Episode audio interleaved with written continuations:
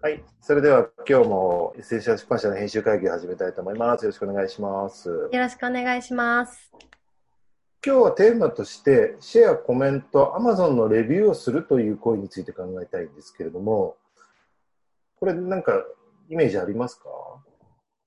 好きを押すとか、いいねを押すとかっていうのは割と今の記事でやってもらってるなと思っていて、で、あとは、その読んだ人がなんかどう思ったかこう言いたくなっちゃうような記事って、まあコメントしたくなるような記事っていうのはどういうものなのかなっていうのと、Amazon のレビューは、やっぱりどういう人たちがやってるんだろう、書いてるんだろうっていうのがすごい気になって、そこら辺を分析すると、Amazon のレビューを書いてくださいっていう正しい方向性というか、それでこう、お願いができたりするのかなと思ったんですよね。うん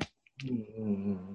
うんうんうん。あのーまあ、昔よくあの出版社さんとかでやっていた例、もしくは今でも著者の方とかでやってる例としては、やっぱり著者とかが呼びかけて、事前に、要はレビューを書いてくださいっていう、で、レビューを書いたものに対して著者の方がリアクションをするとか、どこか自分のコミュニティとかでレビューを上げてくれたらそれに対してなんか得点をあげますよとか、まあ、もしくは事前に本を読んでお配りすると、もしくは事前読者、例えば100人の方に事前に本をお送りしますと。その代わり、レビューを書いてくれる方限定ですみたいな、そういうことをやってらっしゃった例みたいなのがあって、一つ、そういう既存のファンの方とか読者の方をレビューしていただくみたいなのは一個あるかもしれないですね。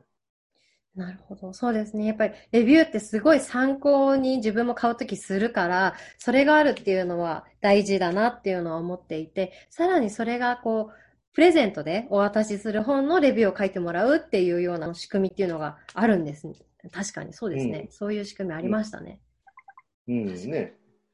だから、だから我々として考えるのは、まあそれも、そういう方自体もありますけど、もう一つね、先の読者の方々にも体験だったり、なんだろうね、全体的な新しいスキームを考えられるといいですよね。そうですね。おっしゃるように、読み手の方からするとレビューがあるっていうことは、やっぱり本を買っていただく際のすごい判断材料にはなるし、まあ、実際自分たちもレビュー読むじゃないですか。読んで。いますあね。るうん、だから大体そこで決めるってところもあるので、実は、まあ、レビューを増やしていくっていうか、レビューを書いていただけるような本を作っていくことはすごく大事だと思ってるんですけど、うん。ね、なかなか、あの、自然に任せちゃってますよね、今、我々はね。そうですねくれたら嬉しいな、みたいな。あと、これ同様にいろんな今ノートの記事とかにしても、あの、ね、好きとかいいねは押していただけるけど、まだコメントっていうのはかなり少ないんで、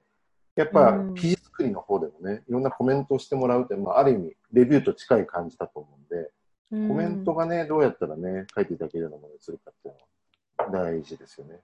まあ、だから、ね。それでコメントをしていただいた方に何かプレゼントというか、フィードバックできるようなものがあったりすればいいんですかね。そうですね。コメント。なんか読みましたっていう、すごい良かったですっていうコメントをしてくださる方もいらっしゃいましたもんね。そういう方は、やっぱりこちらも人が運営してるから、どういう方がこういうコメントくれたんだろうと思って見に行きますもんね。うんうんうんううん。んですよね。そうまあ、なんか企業だと思うとなかなかコメントしにくいのかもしれないですけど、ね、うん読者の方というか、読んでくださってる方とのやりとりっていうのは、本当はしていきたいんですけどね。たまにインスタグラムとかでもコメントくださる方がいて、そう思うと、あ、そんな風にこのページというか項目を読んでくれたんだなと思うと、励みになるんですけどね。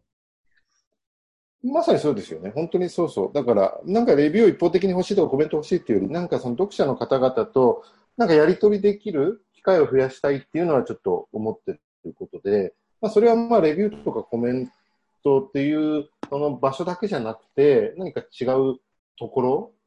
プラットフォームなり何かでもいいんですけど、もうちょっとね、その感想を聞いて、また我々の本作りであったりとか、著者にもフィードバックできたりとか、